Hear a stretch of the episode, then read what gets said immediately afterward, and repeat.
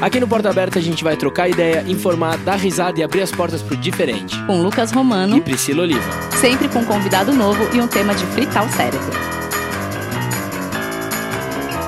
Sejam muito bem-vindos a mais um episódio de Porta Aberta. Olá, Bertinhas e Abertinhos, tudo bem com tudo vocês? Tudo certo. Bom, hoje a gente está aqui num episódio muito especial, por um motivo também muito especial, porque no dia 4 de fevereiro foi o Dia Mundial do Combate ao Câncer. A data tem como objetivo aumentar a conscientização e a educação mundial sobre a doença, e em homenagem a essas pessoas guerreiras, nós do Porta Aberta vamos fazer um episódio inteirinho falando sobre ele e o tão temido câncer. E vamos tentar desmistificar o tabu que tem dentro da palavra câncer, para você que está passando por algum tratamento poder encarar com mais leveza e positividade, e você que tem algum familiar ou um amigo que está passando por isso e quer saber como lidar com a situação. Porque vamos combinar, o tabu existe em cima da palavra câncer. E para ajudar a gente a bater um papo sobre esse assunto, convidamos duas pessoas muito especiais. Recebeu ela, que é publicitária e enfrentou um tipo de câncer raríssimo, Fernanda Natel. Uma salva de palmas. Oba! Muito obrigada. Tô muito feliz de estar aqui Fernanda. com vocês. Bem-vinda. E ele, que é oncologista pediátrico, professor da Faculdade de Medicina da USP e coordenador clínico do Instituto de Tratamento do Câncer Infantil, Dr. Vicente Odoni Filho. Bem-vindo. Uma salva de palmas, doutor. Obrigado pelo convite. É um prazer. Obrigada, um prazer enorme te receber aqui. Muito obrigado por vocês estarem aqui. Eu acho super importante a gente, principalmente nessa semana, a gente tratar de um tema que durante muito tempo sempre foi tratado com muito medo das pessoas, né? Acho que existe esse estigma. Quando você pergunta para uma pessoa o que, que você pensa quando você fala em câncer, né? Qual é a palavra que vem à sua cabeça? A maioria das pessoas usa termos que remetem à morte, né? Emoções negativas, tristeza, dor, é, um medo, até mesmo maldição. Ai, não fala isso perto de mim que eu não quero atrair. Elas têm medo de, de falar sobre isso. Vocês acham que a descoberta do câncer, ela é realmente uma sentença fatal para as pessoas e existe ainda esse tipo de tabu com a palavra câncer? O tabu existe, é incontestável, né? Muitas pessoas eh, temem o câncer, com toda razão, e muitas temem também muito mais o tratamento que é dado ao uhum. câncer, né? Nada disso justifica. A coisa mais importante que a gente tem de fazer, e, e conversas como essa são muito importantes para isso, é, é, é, mostrar às pessoas que é uma briga que vale a pena ser brigado. Isso é que é importante. As perspectivas eh, de cura são reais. Quando a gente fala cura, estamos dizendo cura com aquilo que a palavra cura quer dizer.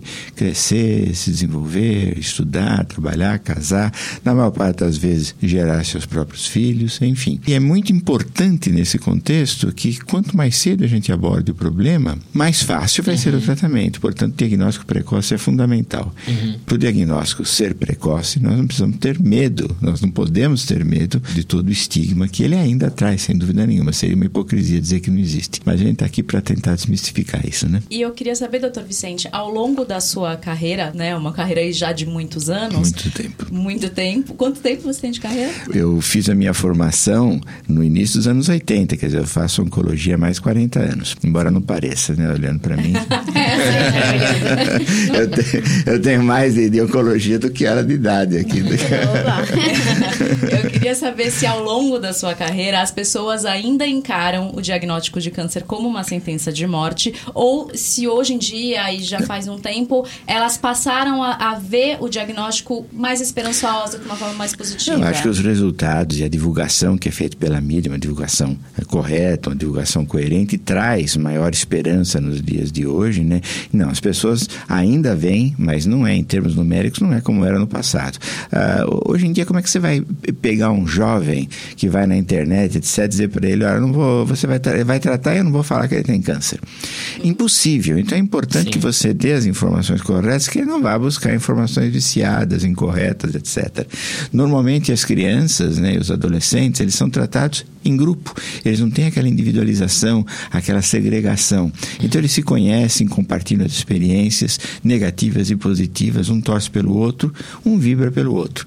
Então eles acabam conhecendo de uma maneira muito tranquila tudo isso. E é importante que você responda às expectativas deles, às questões, de uma maneira correta. Você não pode jamais mentir.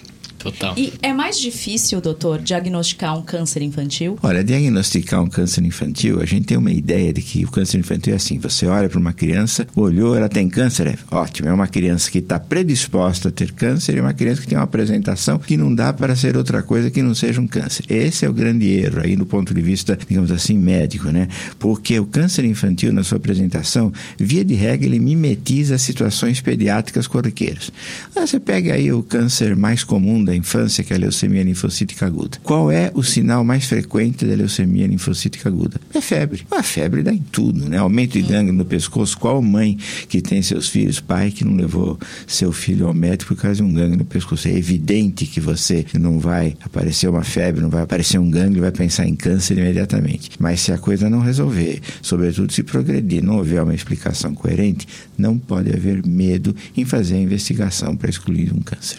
Fê, vamos falar um pouquinho de você? Eu tenho muita curiosidade de saber, assim, quando você recebeu a notícia, você teve justamente esse comportamento de caramba, eu preciso conversar com os meus amigos, preciso viver o meu último momento. Existiu esse estigma que tem realmente com a palavra quando você recebeu o, tabu, o diagnóstico? Né? Então, é, falando realmente como uma pessoa que passou por isso, sim. A primeira, na verdade, eu recebi a notícia, né? E você não acredita no primeiro momento, pelo menos eu não acreditei. É, infelizmente foi um erro médico, porque a primeira vez que eu tirei a biópsia deu que não tinha propriedades malignas, eu continuei seguindo a minha vida normalmente, só que voltou muito rápido, porque quando você mexe num câncer, ele, né, volta muito rápido e não tirou inteiro, foi bem superficial. Na hora que eu fui tirar pela segunda vez, foi pra biópsia, foi um susto, porque daí voltou como um propriedade malignas, olha, você tem um sarcoma de Ewing, e se há um ano atrás esse sarcoma de, já era um sarcoma de Ewing, você precisa correr, o médico ainda falou assim, porque você pode ter meses de vida, corre, é uma coisa absurda. Então, assim, foi um pouco de susto, ao mesmo tempo você não, você não acredita muito. Quando você não está dentro do mundo do câncer, você não entende muito as palavras, você não entende muito como é esse mundo.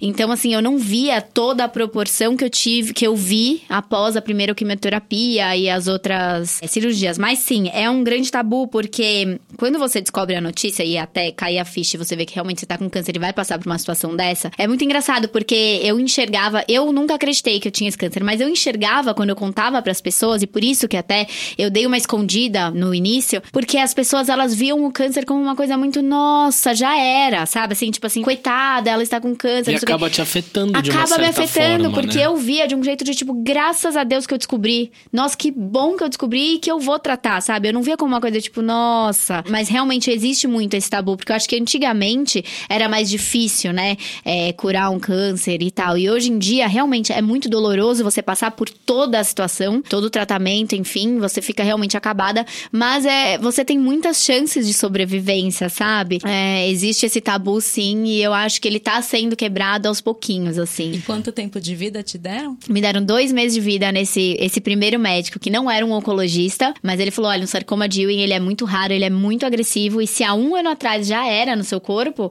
e deu errado a biópsia, você realmente tem mais de vida. Corre, voa, sai daqui e vai direto procurar seu oncologista.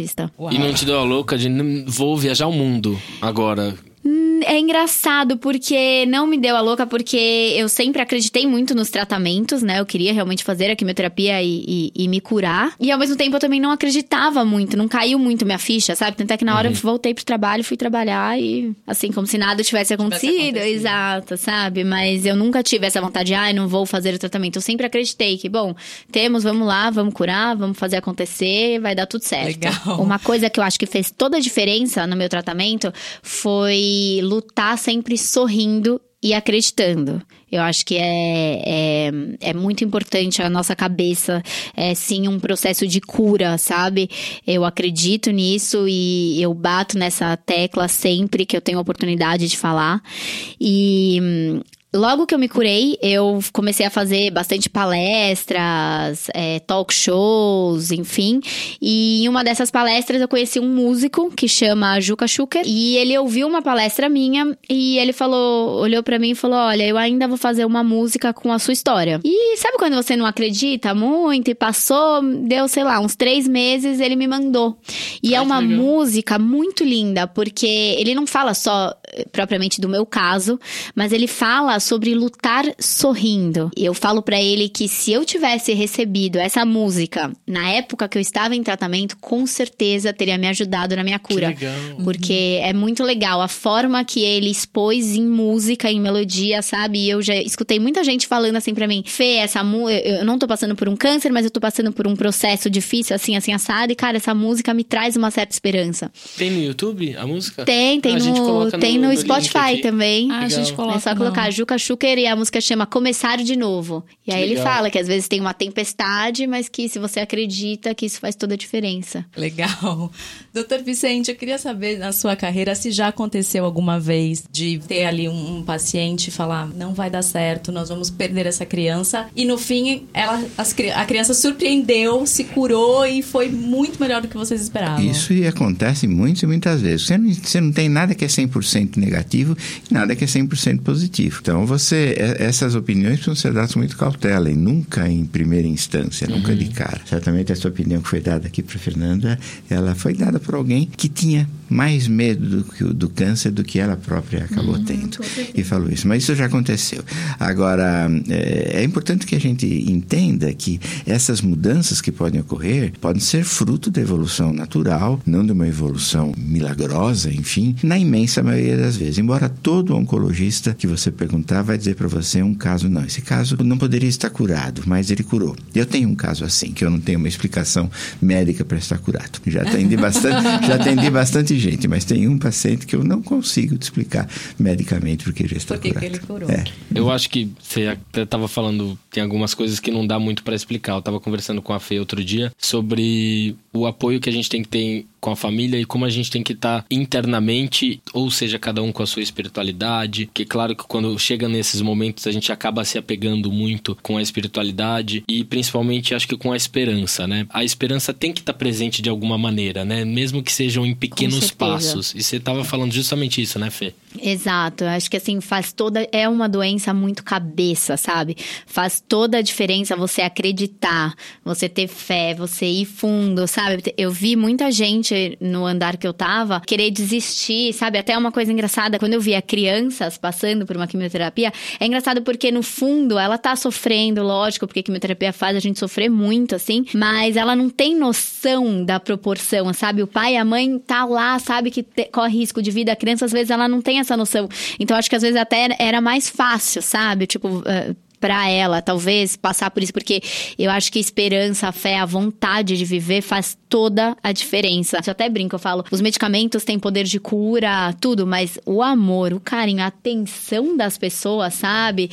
Cara, isso faz toda a diferença, sabe? Você tem que ter muita, tem muita compreensão, muito entendimento para pais de uma criança que desenvolve câncer. Veja, desde que você põe o pé nesse mundo, né? Você está treinado para a seguinte situação: eu vou morrer, meus filhos vão ficar, ou meus pais vão, eu fico, etc. Perder um ente querido sempre é uma coisa muito difícil, mas quando essa ordem natural da vida se inverte, essa coisa É é, muito mais complicada. Vou, vou mudar um, um pouquinho de assunto aqui. Doutor, você acredita que o número de casos de câncer, eles vem crescendo porque as pessoas estão desenvolvendo mais o câncer ou porque, na verdade, houve uma melhora na forma de diagnosticar? Olha, é uma dualidade.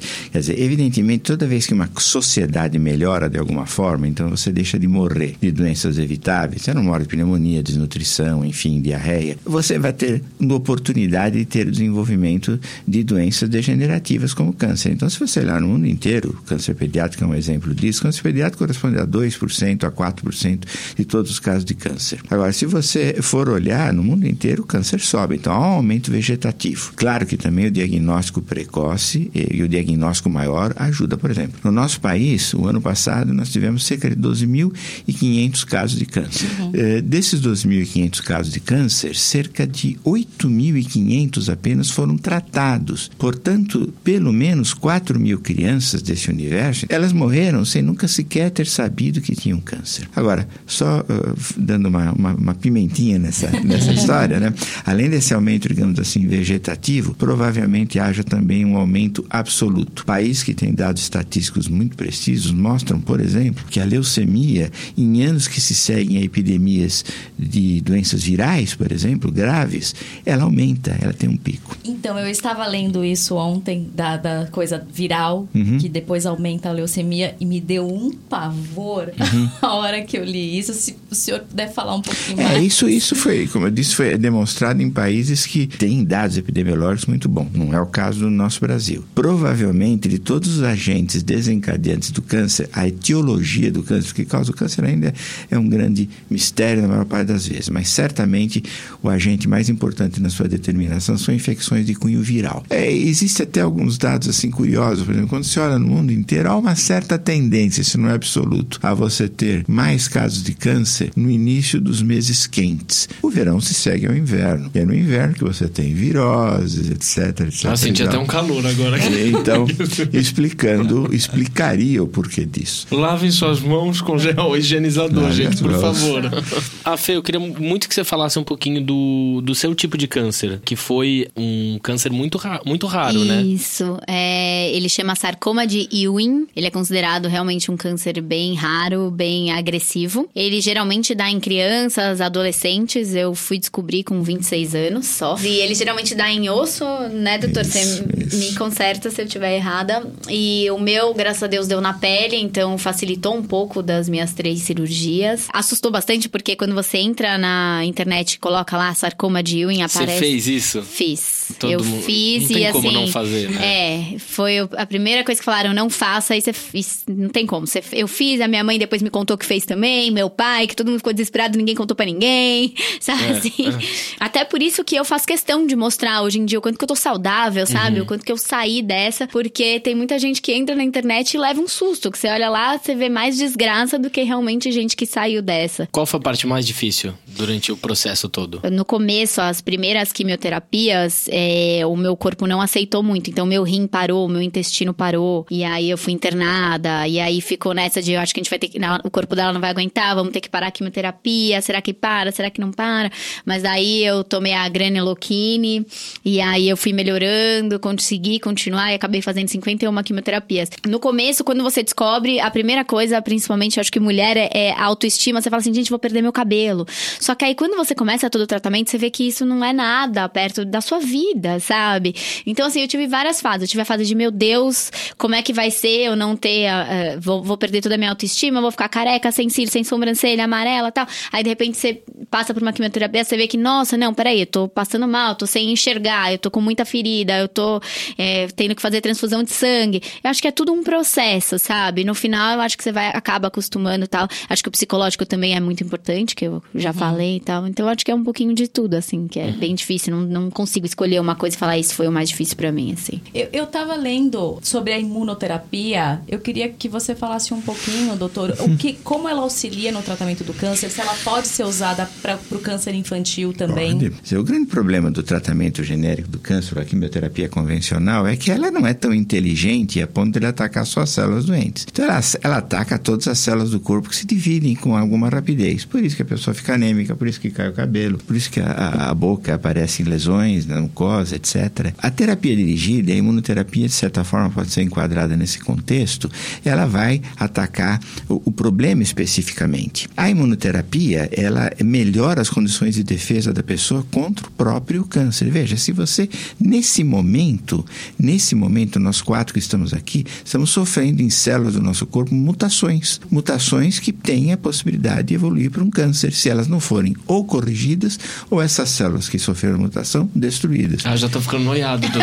Ah, Sabia, já olhei pro Lucas. Mas aí, Ai, aí gente, quando você olha células... Quando, quando você olha células de defesa da pessoa, e você pega uma pessoa que desenvolveu câncer, você analisa aquelas células naquele momento da doença, elas Uhum. E é claro, se você entender o câncer como um ser humano, entre aspas, né, é, você vai ver que o câncer quer progredir dentro do corpo. Então, vamos uhum. destruir as defesas. O fundamento da imunoterapia é justamente isso, fazer com que as defesas do organismo venham a agir mais especificamente contra as células neoplásicas. Nós fazemos isso sim. A maior parte desses estudos ainda está uh, em termos uh, mais experimentais, mas já é, já é um recurso amplamente integrado na, na, no dia a dia do tratamento oncológico. Uhum. Vocês acreditam que os tratamentos paliativos eles ajudam os pacientes a passar melhor por, pela essa passagem fase? dele. Quando a hora que você começa um, começa um tratamento, você tem uma expectativa curativa sempre muito alta. O que é um tratamento O paliativo? tratamento paliativo é aquele que fundamentalmente ele atinge os sintomas. Então Ah, você tá. tem dor, eu não trato a doença, eu não consigo mais tratar a doença, mas eu posso controlar a dor. Isso há recursos poderosíssimos para Tipo um isso. cataflã. É de certa forma, mas não tome o cataflã todo dia que você vai ver o que Não, acontece com sim. o teu rim depois. então, Mas acho que até a alimentação também, né? a alimentação, como- tudo ajuda, a parte, a parte pessoal, enfim.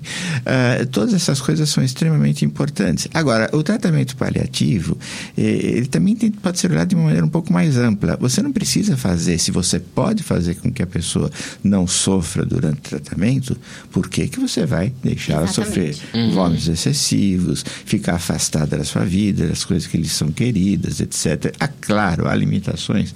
Evidente que há limitações. Eu tenho certeza que a Fernanda recebeu uma lista disso quando ela começou a tratar. Não posso fazer isso, não pode fazer aquilo, não pode fazer aquilo Mas outro. confesso que eu pulei algumas. Pulou algumas. Que eu achava muito importante viver um pouco Eu também, acho sabe? que sim, mas eu tenho certeza que você não pulou algumas que foram que Com alguém certeza. que, que alguém te algumas realmente muito sérias, Com muito certeza, sérias, até eh, hoje. que, que, que, que foram que foram colocadas e que você não fez, mas que isso daqui é tão importante quanto qualquer remédio, eu não tenho a menor dúvida quanto a Com isso. certeza. Eu tô curioso agora. O que, que você pulou? Ah, mas eu pulei várias não, coisinhas. por exemplo, eu amo é, praticar wakeboard, que é um esporte na represa. Ele falava, você tá com a resistência muito baixa, você não pode entrar na represa. E aí eu tinha sempre uma semana, pelo menos do mês, boa, que eu ia lá escondidinha e eu entrava um pouquinho e saía. E Isso realmente às vezes me dava uma febre, eu tinha que fazer uma transfusão de sangue depois. Mas eram, eram coisas que me traziam sensação de vida e aquilo me, sabe, se sentir alimentava. viva meu, me alimentava pra chegar na quimioterapia mais forte.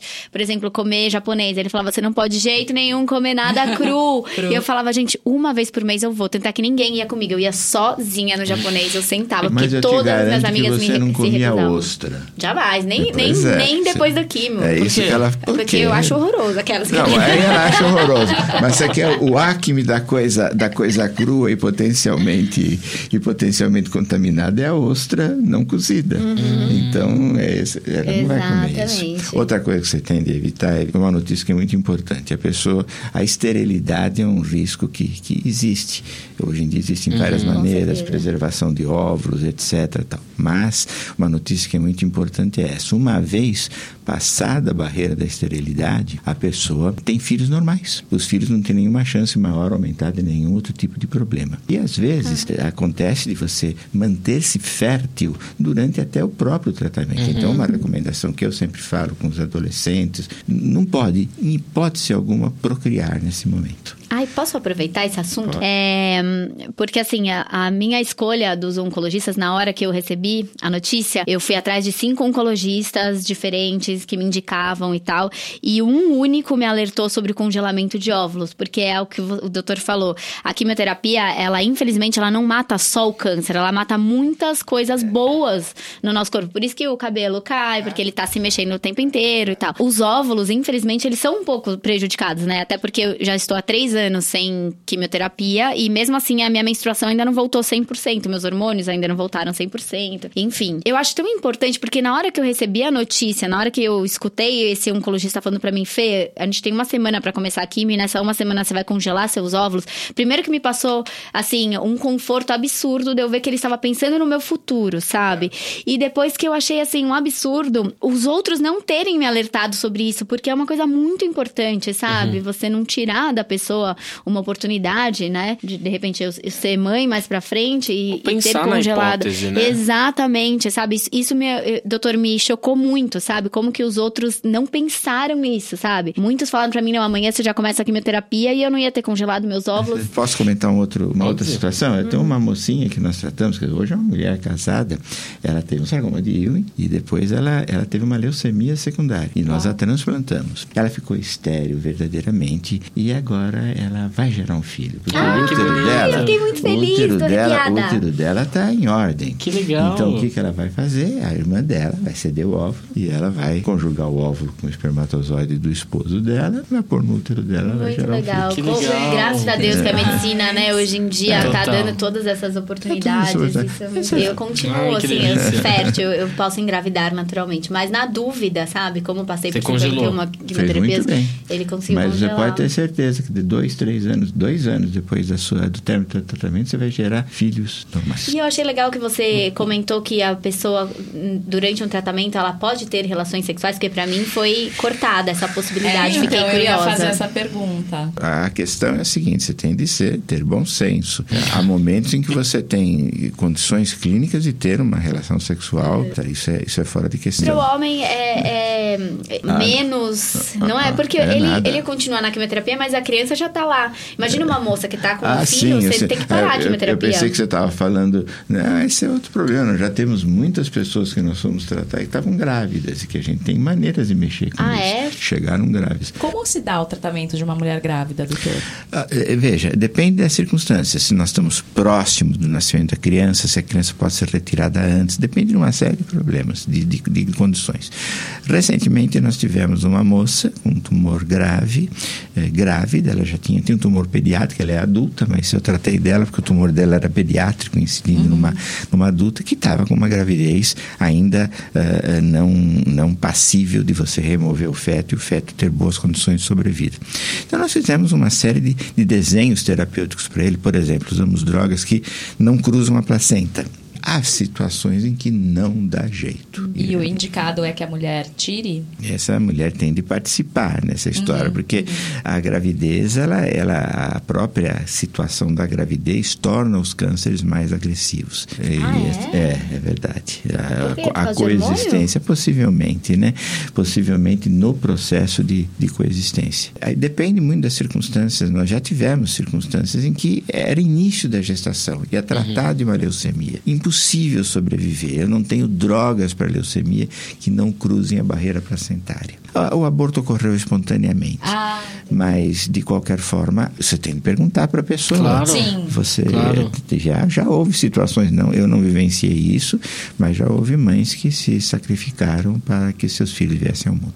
Eu tenho uma, uma pergunta para fazer, que a gente estava aqui antes conversando, que a gente estava falando sobre a touca de resfriamento, né, de couro cabeludo, que você chegou a usar poucas Não vezes, cheguei a usar. né? Eu, eu, na minha primeira quimioterapia, me falaram sobre a possibilidade, mostraram pra mim, só que falaram, Fê, sendo bem sincera, você vai passar por 51 quimioterapias. Você só vai é, postergar a queda do seu cabelo. Ele vai cair de qualquer De qualquer forma. jeito. E aí eu falei, eu não vou sofrer, porque realmente é sofrida, sabe? Eu queria Não entender usei. como que ela funciona. Não, não funciona. Não Infelizmente, funciona. Isso, trata, isso trata a nossa ansiedade em fazer alguma coisa, mas não é útil. Não funciona. Não é útil. Diminui um pouco a, a velocidade da queda, mas não. Exato. Mas gela a cabeça? Ela congela, Ela congela a a cabeça. é. congela Não a deve ser nada agradável, Não, né, agradável doutor? não deve. Eu já coloquei na cabeça. e Não, não é agradável. Não é mesmo. nem um pouco. Não, não é agradável nem um pouquinho e não funciona. Ah, mas seus cabelos estão ótimos. Ele não Eu fui- passou eu por fui só, eu fui só a touca. E, e falando nisso, eu queria entender, doutor, como é o processo de aceitação de uma criança na imagem dela? Ah, a criança tem uma capacidade de aceitação, uma capacidade de adaptação muito maior do que a gente possa imaginar. Eles têm, entendem a coisa interpretam aquilo que ocorre de uma maneira muito particular, muito própria deles e que a gente aprende demais com eles nesse sentido. Eles amadurecem muito, mas de qualquer forma, elas aceitam bem e elas se aceitam entre si. Eu já tive crianças que, para você ver onde vai a cabecinha delas, sofriam um bullying pesado na escola e que depois do momento que ficaram com câncer, o bullying desapareceu. E uma me disse estava feliz que estava em quimioterapia porque pararam de fazer bullying para ela. Ai, então você Deus veja, esse é um ponto a mais. é, é, o câncer, o tratamento do câncer não é algo, olha, estanque. Uhum. Ele é inserido num contexto muito grande. Uhum. E tem três maneiras, aí quando você vê a maneira da criança e dos pais olharem para você, tem três maneiras. Tem uma maneira realista, essa é a melhor de todas, o que você pode oferecer, até onde. Tem uma maneira fatalista, onde as pessoas te olham como pior que o câncer. Às vezes os pais, para se defenderem, eles, eles usam. Até uma vez tinha um menino que nós tratávamos, quando ele ia chegando perto de mim, ele já falava assim: lá vem ele fazer para maltratar da criancinha, né? Ele falava, tá curado hoje em dia e faz medicina, teve esse efeito colateral do tratamento.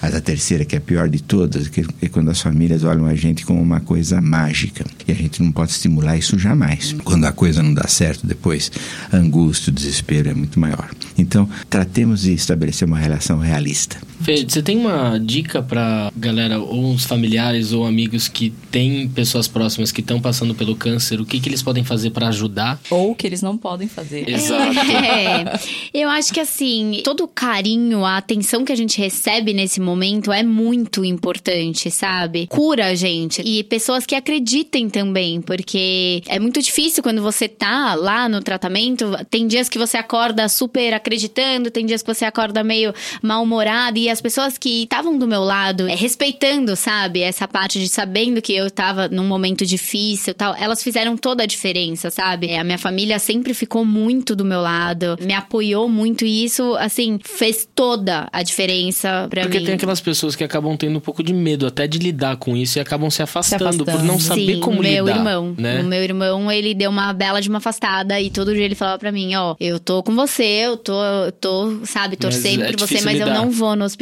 eu não quero ver você sofrer, eu não quero.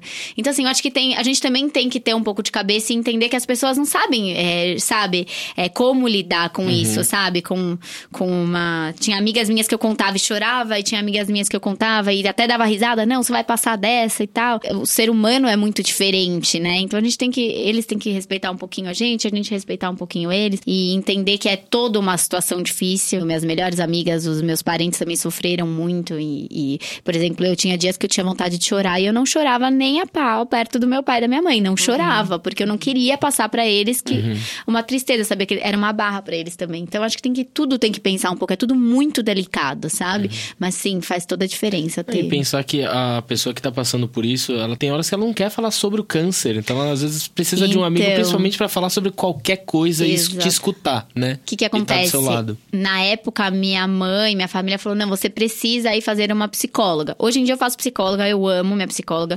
Mas naquela época que eu nunca tinha feito e me colocaram lá, eu não me dei bem. Por quê? Porque era um momento que eu tinha pra falar do câncer e que às vezes eu não estava afim de falar, Uhum. de expor, sabe? Eu queria que fosse uma coisa natural. A hora que eu quisesse falar sobre, a hora que eu Já quisesse tava convivendo sentir. tanto com isso, né? Exato, sabe? Então, assim, eu acho que eu durei três sessões lá e aí eu falei pra ela: olha, infelizmente eu não, eu não, não tá me fazendo bem, eu não quero. Eu tô lidando bem, eu quero conversar, mas eu quero conversar com meus parentes, eu quero conversar com meus amigos, eu quero ter o meu Instagram e postar para as pessoas saberem como eu estou, mas eu não quero ter este momento de, ó, agora sentei e vamos falar sobre a tristeza que é passar por um câncer. Eu não queria isso. Isso me fazia um pouco mal. Então, tem, a gente tem muitos momentos, assim. É muito... Uhum. Fê, as pessoas te procuram pra pedir conselho ou entram em contato com você falando, meu, eu tô passando por isso, como é que foi pra você, o que, que eu posso fazer? Bastante. Muita gente que. É, muita família e, e muitos pacientes também, sabe? Que estão passando por isso. Eu tenho até meu Instagram, não sei se eu posso falar aqui, Claro. que é o vou.tirar.d.letra.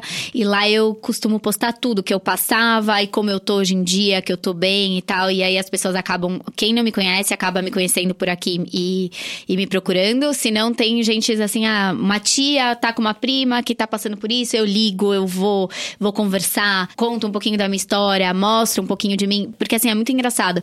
Eu sofri muito, sabe? Foram dois anos e meio de um ano e meio de tratamento, dois anos e meio, assim, nessa luta. E eu não mudaria nada do que eu passei, gente. Nada, de verdade. Foi muito difícil, mas eu não mudaria, porque eu aprendi muito, meu pai aprendeu muito, minha mãe aprendeu muito, sabe? O jeito que você vê a vida, o jeito que você vê as pessoas, coisas que eu não dava valor, hoje em dia eu dou, e coisas que eu dava, que hoje em dia eu não dou. Você sabe, encarou como assim? uma missão? Sim, hoje em dia, olhando, sim. Na época é engraçado que eu nunca acreditei que eu tinha um câncer. Até que eu brincava com o doutor Rodrigo Munhoz, que cuidou de mim. Um beijo, doutor Rodrigo. Aquelas. eu brincava com ele toda vez que ele vinha, que, que era consulta, eu olhava pra ele e falava, doutor, doutor, você tem certeza que eu tenho esse câncer? Porque eu tô achando que eu não preciso fazer essa quimioterapia, que eu não tenho esse câncer. Então, assim, Ainda eu mais não que ele acredito. só dá em criança. Fala assim, É tem isso, certeza que tá né? aí? Acho que ele tá achando que eu sou criança, ele já viu que eu não sou criança, ele foi embora. Mas hoje em dia não mudaria absolutamente nada. E existe pra você essa coisa da vida após o câncer? Mudou alguma coisa Muito. nessa? Porque muitas pessoas falam disso, né? É uma vitória, é uma conquista depois do tratamento. Existe uma vida, né? Pós-câncer. Existe uma vida após câncer, com certeza. Eu não vou mentir que eu, eu me acho outra Fernanda. Eu era uma Fernanda antes do câncer e uma Fernanda depois, o que eu falei, né? Que mudou muito minha visão, que eu dava valor e tal. É, realmente, as pessoas às vezes olham a gente curada, é, bem, já com cabelo, com cílios, sobrancelha, e acha que tá tudo 100% bem. Realmente, eu ainda tenho alguns resquícios, sabe? De, de toda a quimio e radioterapia, enfim, cirurgias que eu fiz, assim, digamos, de, de dor, movimentação, hormônio, é, a visão, algumas coisas vêm junto com a gente, sabe? Mas só de você ver que você teve a chance de perder a sua vida e que agora você tá vivendo e você tá com saúde, você tá feliz, você tá do lado dos seus amigos, da sua família, sabe? Isso, tipo, é muito importante. E é muito gratificante pra mim também poder passar para as pessoas que estão passando pela situação, sabe? Olhar, passar e falar, cara, olha, sou prova viva de que, meu, você pode, você vai passar. Confia, acredita, sabe? Que legal. Então, assim, eu sou, eu sou bem diferente, eu acredito. Que demais. Eu tenho muita curiosidade de saber é, se teve alguma situação engraçada, alguma coisa que você passou é, durante o tratamento. Porque, claro, tem toda a parte é, ruim, tem todo o sofrimento que envolve aquilo. Sim. Mas até pra encarar com leveza alguns momentos, né? Eu Sim. queria muito, tenho muita curiosidade sobre isso, assim. E, e eu acho que eu encarei, sim, um pouco com, com leveza, porque hum, eu tentava ver de alguma outra forma e tá sempre animada. Vou dar, um, vou dar alguns exemplos, né? Eu já estava, acho- eu fiz 51 quimioterapias, eu acho que eu já tava na trigésima, sei lá. Era a despedida de solteiro da minha prima, que é minha melhor amiga. E eu virei pro doutor e falei, doutor, eu sei que eu não posso pegar avião, eu sei que eu não posso ficar tão longe do hospital, mas é muito importante pra mim Por que, viver que não isso. pode pegar avião? Na verdade, a gente tá com a imunidade muito baixa, sabe? Eu pedi com todo carinho e amor, joguei os cabelos, mentira, porque eu não tinha. Mas é, eu pedi pra ele, falei, doutor, joguei as perucas. doutor, por favor, eu queria muito ir. E ele falou, Fê, eu vou liberar, então vamos fazer o seguinte: a gente vai fazer uma semana antes a sua quimioterapia, pra você ficar com duas semanas boas, pro seu corpo se recuperar, pra você estar no dia tal, no Rio de Janeiro, no caso era no Rio, na despedida de solteira da sua prima. Mas ó, se comporte, não entre no mar, não tome sol e tal. Bom, chegou na hora da festa e eu falei, ai, vou beber um golinho de caipirinha. Aham. Doida, né? Não podia. Bebi um golinho de caipirinha e tal, e eu estava lá, e aí um moço começou a me paquerar. E hoje em dia até ele é meu amigo até hoje, assim. E aí ele começou a me paquerar, e eu lá com a minha peruquinha, e ele achando que estava paquerando aquela loira que ele estava vendo, sabe? e aí, sabe, despedida de solteiro? Minha prima estava com o véu e nós todas, as amigas, estavam com a tiarinha de diabinho. E aí, na hora H, o moço que tava me paquerando virou pra mim e falou: Fê, posso tirar uma foto do seu chifrinho? Só que assim, antes de eu falar pode, não pode, ele já foi pegar. No que ele foi pegar, saiu a peruca junto. Aí, uou! No que saiu.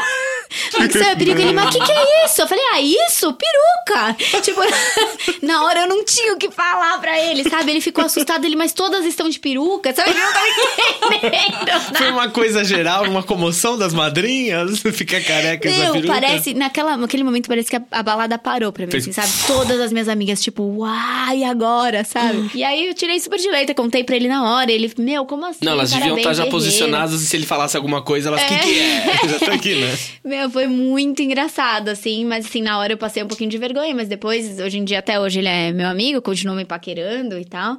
Mas. Um cara super legal, né? Sim, sim, mas foi uma situação assim engraçada, meio tragicômica. E, e aí depois disso eu brincava com as minhas amigas. Eu falava, gente, acho que eu vou combinar de jantar com algum amigo meu. E aí a- algum paquera, sei lá, e aí eu vou estar no meio do jantar, vou olhar pra ele e vou falar, nossa, tá quente, né? Tá calor, dá licença e tira a peruca. Já pensou? então eram situações assim, sabe? É, também já, já aconteceu de eu ter que sair rápido de casa e aí eu esqueci de colocar peruca e esqueci de colocar lenço e eu saí carequinha pra algum lugar que eu não queria sair carequinha, sabe? Então, assim, essas situações, assim, um pouco. É, Tem, tem um filme muito legal que eu não sei se chama Garota das Doze Perucas, alguma coisa assim. que é, ela passa por um tratamento e ela compra, acho que 12 perucas diferentes e ela cria personalidades diferentes para justamente ela sair um pouco da vida do câncer que ela tá vivendo com a família e o processo dela. É muito interessante, é muito legal, assim. Mas é engraçado que eu quis usar a peruca no começo, sabe? Porque no começo é um tabuzinho, assim, essa coisa de autoestima, hum. sabe? E, mas depois que você tá passando tão mal que você fala, gente, não quero mais essa peruca, eu quero ou sair careca ou botar um lenço, e aí você fica brincando com o jeito de lenço, ai, vou fazer hoje uma trança com o lenço, ai, hoje vou botar só desse lado, sabe? Assim, você acaba. É, eu ia te perguntar isso. E é mais você, confortável. Se você se redescobriu descobriu, na verdade, os traços do seu rosto, é, formas diferentes de usar roupas, acessórios e coisas assim? Sim, eu me redescobri bastante. Eu não, não gostava muito de maquiagem. Aí, na época do câncer, eu até queria passar um pouco, porque você tá sem cílios, sem sobrancelha e tal. Mas a parte, acho que mais legal, assim, de tudo isso é que eu dava antes uma proporção de importância para exterior que hoje em dia eu não dou tanto, porque quando eu me vi carequinha, sem cílios, sem sobrancelha, amarela no espelho, e eu vi que eu era a mesma Fernanda, sabe? Eu tinha o mesmo coraçãozinho, eu tava Legal. com a, a mesma vontade de viver, eu continuava amando as mesmas coisas, as mesmas pessoas.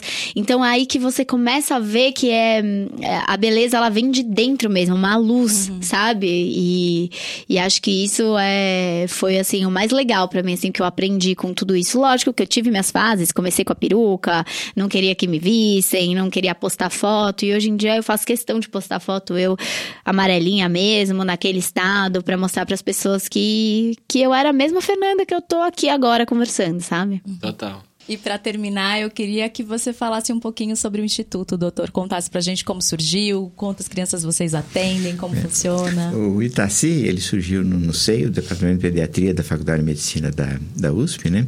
Porque o, o tratamento de câncer é um tratamento estupidamente caro, né? É muito difícil você ter convênios que os custeiem de uma maneira completa e, mais ainda, custeado do ponto de vista privado. O tratamento é caríssimo. Então, a, a procura de serviços públicos é muito muito grande. E a ideia sempre é aquela de você, de você não fazer com que a condição social seja um limitante para a cura da pessoa. Isso, isso é fundamental. Nós temos cerca de 400 pacientes novos por ano lá, no, que é um número muito alto. Houve uma época em que o número, que ele era maior, sozinho, do que todo o resto das atividades do Instituto somadas. Então havia necessidade de criar um centro próprio. Aí, depois de uma longa batalha, ele foi criado bem próximo da, da nossa instituição. É um centro dedicado ao tratamento dessa doença doença. Hoje a gente está aumentando isso daqui. No próprio Itaci, nós tratamos, além do câncer, uma série de outras doenças que precisam de transplante, por exemplo. Então, o Itaci é o produto de uma vida que muitas pessoas se envolveram junto e a gente celebra muitas conquistas que estão sendo tidas e sempre fazendo retornar à sociedade tudo aquilo que a sociedade dá pra gente, né? E você tem mais ou menos ideia de quantas crianças vocês atendem por mês lá? Nós temos, nós temos 70 atendimentos ao dia no ambulatório, ao fora dia?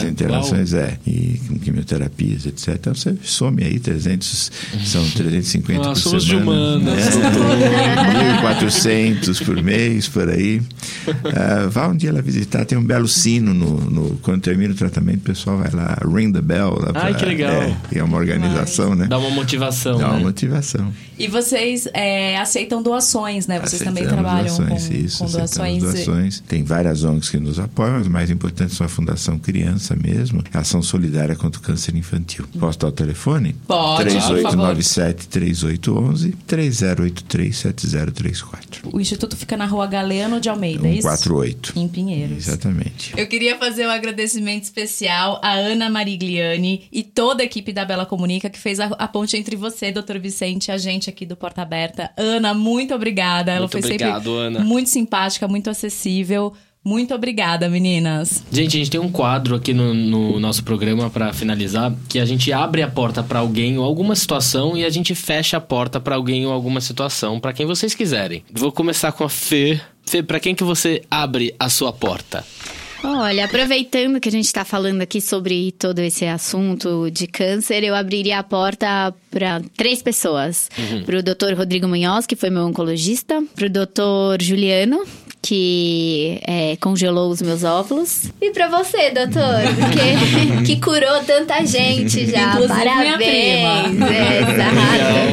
Exato. Bacana. Pri, pra quem você abre a sua porta? Eu vou abrir para uma instituição que eu conheci através do Itaci, que é a instituição Rapunzel Solidária, que eles re recolhem cabelos, você pode doar. E é uma coisa legal que eu não sabia, porque você pode doar cabelos com química também. Eu achei que cabelo sem química não podia doar. É, precisa de 20 centímetros de cabelo e você doa para entregar para as crianças, para as mulheres. Enfim, achei muito legal. Eu não conhecia esse projeto. Então eu abro minha porta para a Associação Rapunzel Solidária. Doutor, para quem você abre a Eu sua abro porta? para Pra- esperança. Eu acho que essa é a, Lindo. é a melhor, a melhor abertura que a gente pode fazer, né? Esperança que nos dá, que nos dá alegrias tão grandes como ver a Fernanda tão bonita aí, tendo enfrentado tanto e estando aqui tão preparada para continuar sua vida e, e trazer muito para tantos e tantos. Bacana. Eu vou abrir a minha porta para as campanhas de conscientização. Eu acho que é super importante, principalmente quando a gente vê é, artistas ou pessoas a- apoiando o Outubro Rosa, é, essas campanhas que fazem as pessoas se conscientizar para fazer os exames. Acho super importante, até para as pessoas poderem encontrar exatamente o cerne da doença e descobrir ela de uma maneira precoce. Eu acho super importante. É, então a minha abertura de porta aí vai para as campanhas de conscientização. E agora que a gente abriu a porta, a gente fecha a porta.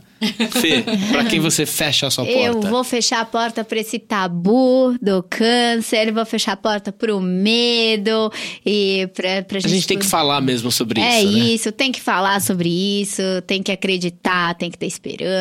Eu vou fechar a porta pra esse tabu. Doutor, Vou ajudar ela a fechar para o preconceito, então. é isso aí, fecharam juntos. Turi, pra quem eu você vou fecha? fechar. A gente tava num papo, eu e Fê, aqui antes, que ela falou que várias vezes ela saía de peruca, mas ela não Uhum. aguentava a peruca e tirava. E a gente teve esse papo porque eu, como atriz, já tive que usar perucas algumas vezes na vida. E mesmo tendo todos os cabelos, e tenho bastante cabelo, a peruca esquenta, Incomoda. coça, incomoda, pesa. Machuca. Machuca. E eu imagino como deve ser numa pele que tá ali sensível por conta de um bem tratamento. difícil. Então eu fecho, na verdade, a minha porta para aqueles olhares julgadores ou de pena que muitas mulheres recebem na rua. Uhum. E, gente, tem mulher que não vai usar peruca e ela não vai, não quer usar peruca e tá tudo bem. E eu E acho qual que o problema, né, E qual- é, então eu Deus. acho, às vezes eu penso que uma boa parte das mulheres colocarem a peruca é exatamente para não enfrentar o olhar julgador dos outros. Então eu fecho minha porta, tranco essa porta. Ah, eu, eu tranco junto. Eu acho que a minha fechada de porta ia ser é, o medo também, que é exatamente o que vocês falaram. Então eu vou fechar junto Vamos com lá. vocês. É isso. Gente, a gente queria muito, muito agradecer a presença de vocês. Foi muito doutor. gostoso. Eu sei o esforço e quanta gente você tem que atender pra tá. não, é um Obrigada por aqui. disponibilizar esse tempo. Nosso prazer. É, você sabe que a minha família tem uma gratidão eterna com você. Então, sou muito grata. Muito, muito, muito obrigada. Nós somos gratos a vocês pelo tudo que vocês nos ensinaram e nos trazem. Obrigada pela oportunidade também. E também por é, passar um pouquinho dessa, desse assunto e dessa esperança pra muita gente que às vezes não tem nem noção, sabe? Isso é Total. muito importante, gente. Parabéns pelo trabalho, assim, é um assunto bem importante. Pra quem quiser encontrar vocês, saber um pouco mais de vocês, você não tem redes sociais, né, doutor? Não tem, posso deixar meu, meu, meu e-mail. Mas qualquer social. coisa pode te, pode te achar Pode. pelo site do Itaci, Pode, né? no site do Itaci entra, eu acho. Ótimo, ótimo. E você, eu Fê? tenho o meu Instagram, tenho dois Instagrams. É, o pessoal, que é o F Natel, que é o meu sobrenome, N-A-T-E-L.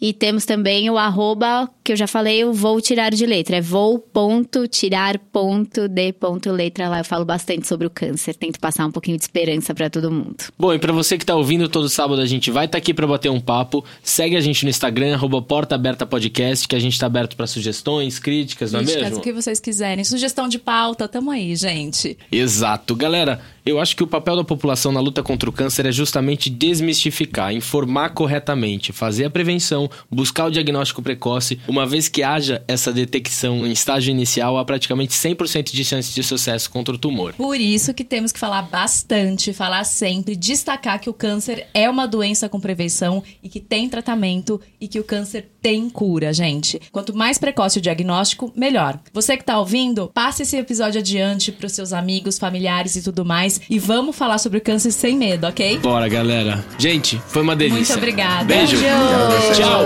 Tchau, tchau.